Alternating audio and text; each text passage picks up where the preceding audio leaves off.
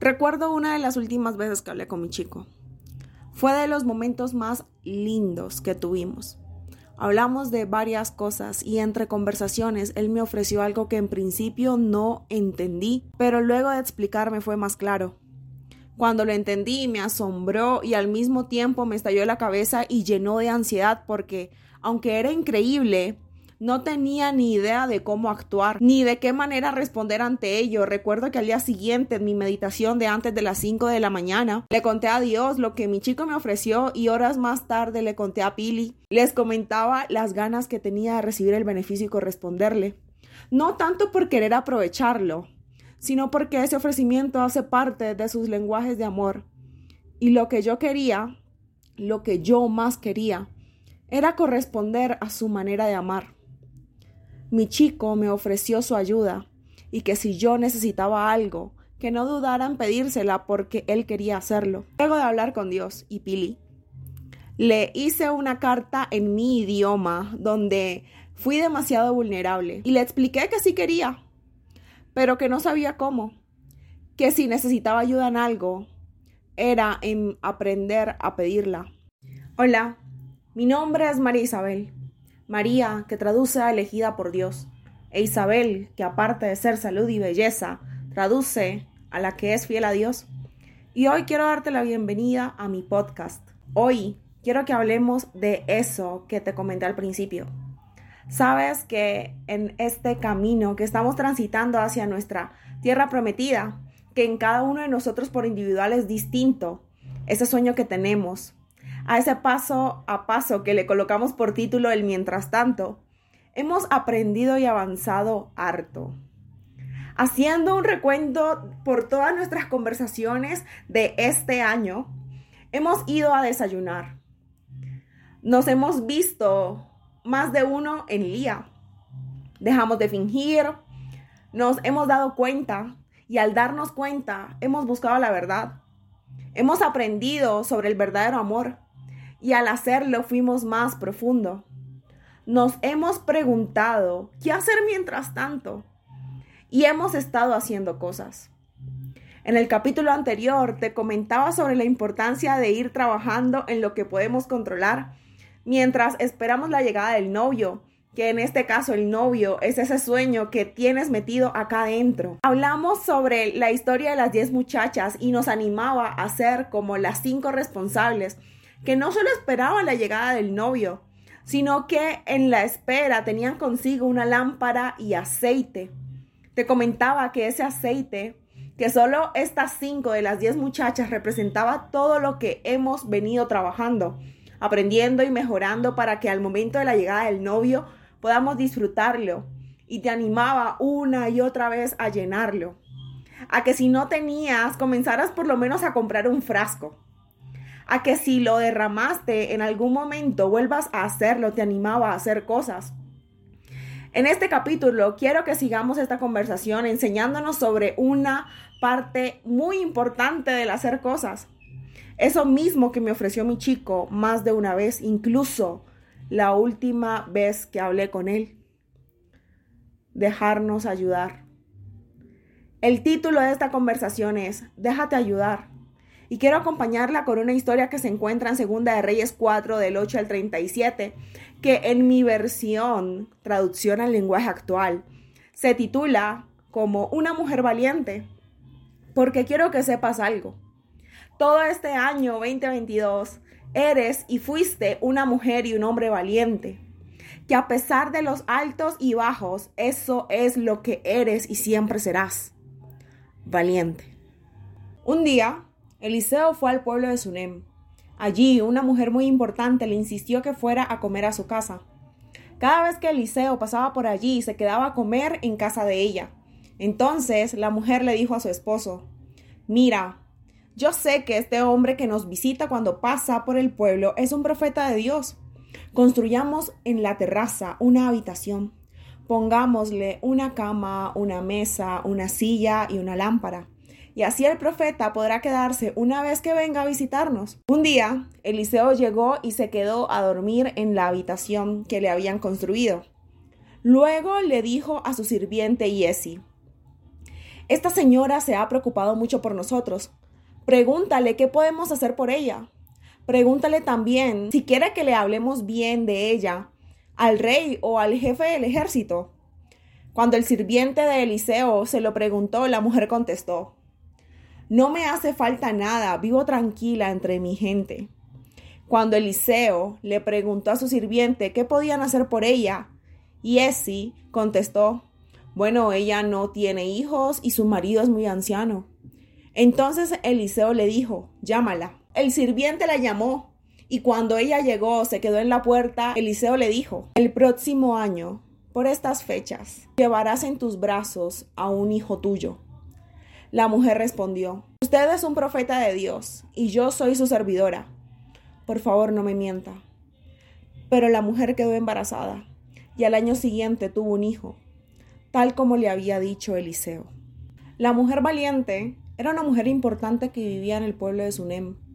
No solo era una mujer valiente e importante, también era atenta y diligente. Pues cada vez que Eliseo pasaba por el pueblo, ella lo notaba y sabía de quién se trataba, un profeta. Tanto sabía de él que le invitaba a su casa y deseó que fuera parte de ella. La tsunamita le hizo una habitación para que cada vez que pasara pudiese descansar y quedarse un poco más antes de seguir su camino. Eliseo se sintió tan bien atendido de una manera desinteresada y genuina que quiso retribuirle de alguna forma y al preguntarle qué podía hacer por ella, ella no le da ninguna respuesta. No me hace falta nada, vivo tranquila entre mi gente.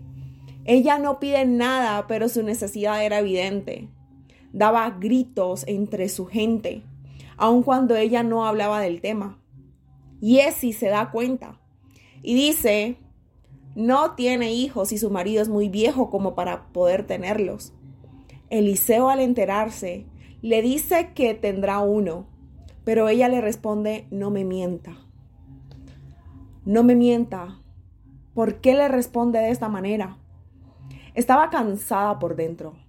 Estaba cansada de intentar, de creer, de dar pasos de fe, de arriesgarse y al final frustrarse.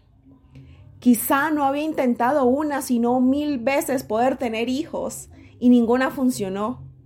Tanto ensayo y error que simplemente se resignó. No tanto por ella, ella fue y es capaz de hacerlo todo. Pero ya no tenía la manera, su esposo estaba viejo y al darse cuenta de eso simplemente lo dejó a un lado. Dejó a un lado el sueño y siguió adelante. Aprendió a ser feliz. Aprendió a vivir así. Y cuando conoció a Eliseo, transformó ese sueño de alguna manera para poder llenar ese vacío que tenía por dentro un sueño que aparentemente estaba muerto, pero en realidad solo vivía en silencio. Quizá te sientas así en este momento. Estoy escribiendo esto un 25 de diciembre, seis días de que se acabe el año y así me siento. Quiero que sepas que lo intenté todo. Y en cada paso y riesgo que tomaba le decía a Dios, solo quiero que veas en mí a una mujer diligente, que estoy haciendo mi parte para que pase, y no pasó. Y hoy le dije a Dios, no me mientas. ¿Cómo te sientes hoy? ¿Cómo te sientes? ¿Te sientes igual que yo o no? Quizá en este punto ya te cansaste por dentro, renunciaste y estás aprendiendo a vivir tu realidad al igual que yo. O ya hace rato que renunciaste ya hace rato que lo habías hecho y estás a unos pasos más adelante en esto de aprender a vivir en tu realidad. Pero quiero que sepas algo. Ese sueño que tienes dentro en realidad no está muerto. Está viviendo en silencio. Y en algún momento va a hacer ruido. Ese sueño que aparentemente tienes enterrado y estás ignorando o tratando de ignorar, en realidad no está bajo tierra olvidado. Ese sueño camina todos los días a tu lado y la gente lo nota aun cuando te empeñes en decir otra cosa. Porque ambos sabemos que ese sueño no fue invento tuyo. No fue un capricho de adolescente, no fue algo que se te ocurrió de repente. Quizá no sucedió este año como lo venías esperando, pero quiero que sepas algo. Quiero que sepas que Dios no lo ha olvidado. La mujer quedó embarazada al año siguiente, tuvo un hijo tal como le había dicho Eliseo. El niño creció y un día fue a ver a su padre, que andaba en el campo con los trabajadores. El niño se quejó y le gritó a su padre, ¡ay, mi cabeza! Me duele la cabeza. El padre le ordenó a un sirviente que llevara al niño donde estaba su madre. El sirviente lo levantó, se lo llevó a la madre. Ella lo sentó en sus rodillas hasta el mediodía pero a esa hora murió. La madre subió al niño a la habitación del profeta y lo puso sobre la cama. Después salió y cerró la puerta. Llamó a su esposo y le dijo, Préstame a uno de tus sirvientes y también una burra. Necesito ir rápidamente a buscar al profeta. Enseguida vuelvo. El esposo le preguntó, ¿Qué vas a ir a verlo? ¿Por qué vas a ir a verlo? Hoy no es día de fiesta religiosa, tampoco es sábado ni, ni hay luna nueva. La mujer le respondió, yo sé lo que hago. La mujer ordenó que prepararan la burra y le dijo a su sirviente, apura al animal, que no se detenga hasta que yo te diga. La mujer partió y fue a ver al profeta que estaba en el monte Carmelo. Cuando Eliseo la vio, le dijo a su sirviente, mira, allá a lo lejos Viene la señora del pueblo de Sunem para recibirla y pregúntale cómo están ella, su marido y su hijo. Cuando Jessie se lo preguntó, la mujer respondió que estaban bien. Pero cuando ella llegó a donde estaba Eliseo, se arrojó a sus pies. Y Jessie entonces se acercó para apartarla, pero Eliseo le dijo, déjala. Ella está muy, pero muy triste, y Dios no me ha revelado qué le sucede. Entonces la mujer le dijo a Eliseo, yo no le pedí a usted un hijo. ¿Acaso no le dije que no me engañara? Quiero que sepas que va a suceder. No sé cuándo, no sé si hoy, mañana, antes de que se acabe el año o durante el próximo. Pero quiero que sepas algo. Va a suceder. Porque no se trata de que creas o no. No se trata de si tienes fe o no. Se trata de que ese sueño que vive en silencio en tu interior no te pertenece a ti, le pertenece a Dios. La tsunamita quedó embarazada y al año tuvo un hijo. El niño creció. Un día, estando con su papá, le dolió la cabeza y en los brazos de su mamá murió. Y con su muerte, la tsunamita también. Devastada por dentro, le dice a su marido que va a buscar al profeta, pero éste le pregunta la razón si aparentemente no hay razón para hacerlo. Pero ella responde, yo sé lo que hago. Ella sabe lo que hace. Tú sabes lo que haces y sabes por qué lo haces. No eres ningún tonto. No cometiste ninguna estupidez. Solo te diste una nueva oportunidad de creer. ¿Alguna razón para que vayas a buscar al profeta? ¿En serio ninguna? Estás en todo tu derecho de hacerlo, aun cuando aparentemente no hay ninguna de peso. Sí, no era día de fiesta religiosa, tampoco es sábado, ni cambio de luna, no es día de ir a la iglesia, no es tu tiempo devocional, es Navidad. ¿No hay razón de peso? Sí hay una razón, es tu corazón. Eres tú quien necesita salvación. La tsunamita se fue corriendo a buscar al profeta y tú también puedes hacerlo, aun cuando te digan que no hay razón de peso para hacerlo. Cuando la tsunamita llegó, Jessie se le acercó y le preguntó cómo estaban todos, su esposa, su hijo muerto y ella. Ella responde con una mentira, bien, para ahorrarse explicaciones e ir directo donde tenía que ir. Pero cuando llega donde Eliseo se arroja a sus pies y no puede mentir más. Quiero que sepas que no está mal no explicarle al mundo cómo estás. No todos se tienen que enterar, porque no todos van a entenderlo o asimilarlo. El esposo de la tsunamita no lo hizo y Esi tampoco lo iba a hacer. Pero Eliseo sí. Ahórrate todos los pasos que, que sean necesarios, siempre y cuando te acerquen más rápido a donde en realidad tienes que ir. Cuando la tsunamita llegó donde Eliseo se derrumbó y le reclamó, No, yo no le pedí a usted un hijo. ¿Acaso no le dije que no me engañara? Yo no te pedí conocer a mi chico. Yo no te pedí enamorarme de él, ni ser correspondida, ni te pedí soñar con él, ni guardar la esperanza de que un día volvería. Yo no te pedí volver a tener esta ilusión en mi vida, porque no quería volver a pasar por lo mismo. porque no quería ser engañada ni llorar cada mañana por idiota. Y aquí estoy. ¿Qué le tienes que decir a Dios? Si te vas a acercar a Dios a pedir una explicación, no vengas con protocolos, por favor. No seas políticamente correcto. Sé sincero y saca todo lo que tienes dentro. No fuiste lo suficientemente arriesgado y valiente todo este tiempo como para quedarte corto en estos momentos. ¿Qué tienes que decirle a Dios? ¿Qué tienes que sacar de tu interior? Dios es Dios. Pero más que importarle ser Dios, le importa mucho más tu corazón y lo que está sucediendo venga de la manera que venga. Querido, querida, Dios dio su vida por ti como para que ahora no te escuche todo lo que le tienes que decir. ¿Qué le tienes que decir?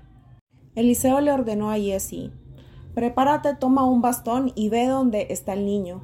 Si te encuentras con alguien en el camino, no lo saludes. Si alguna persona te saluda, no le contestes. Cuando llegues, coloca mi bastón sobre la cara del niño. Pero la madre del niño le dijo a Eliseo, Juro por Dios y por la vida de usted, que no volveré a mi casa si no me acompañas. Entonces Eliseo fue con ella. Y Esi llegó más rápido que ellos y puso el bastón sobre la cara del niño. Pero este no se movió ni dio señales de vida. Y Esi regresó para encontrarse con Eliseo y le dijo, el niño no se mueve ni reacciona. Cuando Eliseo llegó a la casa, vio al niño que estaba muerto, tendido sobre su cama. Así que entró en la habitación, cerró la puerta y se quedó a solas con el niño. Después de orar a Dios, subió a la cama y se tendió sobre el cuerpo del niño. Puso su boca sobre la boca del niño, sus ojos sobre sus ojos, sus manos sobre sus manos. En cuanto el cuerpo de Eliseo tocó el, del niño, éste comenzó a revivir. El profeta se levantó, caminó de un lado al otro de la habitación. Después volvió a tenderse sobre el cuerpo del niño. Este estornudó siete veces y después abrió los ojos. Eliseo llamó a Yesi y le dijo, llama de inmediato a la madre. El sirviente llamó a la madre, y cuando ella llegó a donde estaba Eliseo, éste le dijo, Aquí tienes a tu hijo. La mujer se acercó y se arrojó a los pies de Eliseo. Luego tomó a su hijo y salió de la habitación. Eliseo, al escuchar a la tsunamita, le dice a Yesi lo que tiene que hacer, pero esta vez la tsunamita responde la pregunta que le hizo la primera vez. ¿Qué puedo hacer por ti? ¿Cómo quieres que te ayude la tsunamita? Pide la ayuda que ella quiere. Ella no quiere que Jessie haga la tarea, ella quiere que Eliseo sea quien haga algo por ella. Y Eliseo va. ¿Qué necesitas que Dios haga por ti? ¿Cómo quieres que te ayude? Dios lo sabe, pero Dios quiere escucharte y quiere saber qué es lo que tú crees y estás seguro que necesitas. Mateo 7, 7 al 8 dice, pide a Dios y Él te dará. Habla con Dios y encontrarás lo que buscas. Llámalo y Él te atenderá porque el que confía en Dios recibe lo que pide, encuentra lo que busca y si llama es atendido. En este momento tu confianza en Dios esté más bajita que nunca. O como yo le dije esta mañana, que no existía esa confianza. Pero hazlo, ¿Qué necesitas que Dios haga por ti?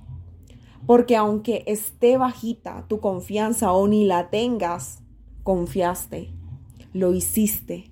¿Qué necesitas que Dios haga por ti? Cuando Eliseo llegó, vio que el niño estaba muerto, tendido sobre su cama. Entró a la habitación, cerró la puerta y la tsunamita quedó afuera. Necesito que entiendas algo. Cuando Dios comience a actuar, tú no vas a estar ahí para ayudar vas a estar del otro lado de la puerta y no va a ser nada chévere. estar del otro lado de la puerta puede significar eso que siempre temiste. En mi caso, que te negaran la visa. Puede significar que hayas terminado una relación con alguien que creías que era el amor de tu vida. Que te hayan despedido de ese empleo o que escogieran a otra persona en vez de a ti en el que estabas aplicando. Puede significar que hayas perdido todo el dinero de una inversión que hiciste o que ese chico que te gustaba nunca más apareció. Mi consejo ¿Te acuerdas de ese frasco de aceite que te animé a llenar en el capítulo anterior? Que te duela. Quiero que lo derrames hoy como ofrenda del lado de la puerta en donde te encuentres. Ya hiciste lo suficiente. Sí, lo diste todo. Lo hiciste todo.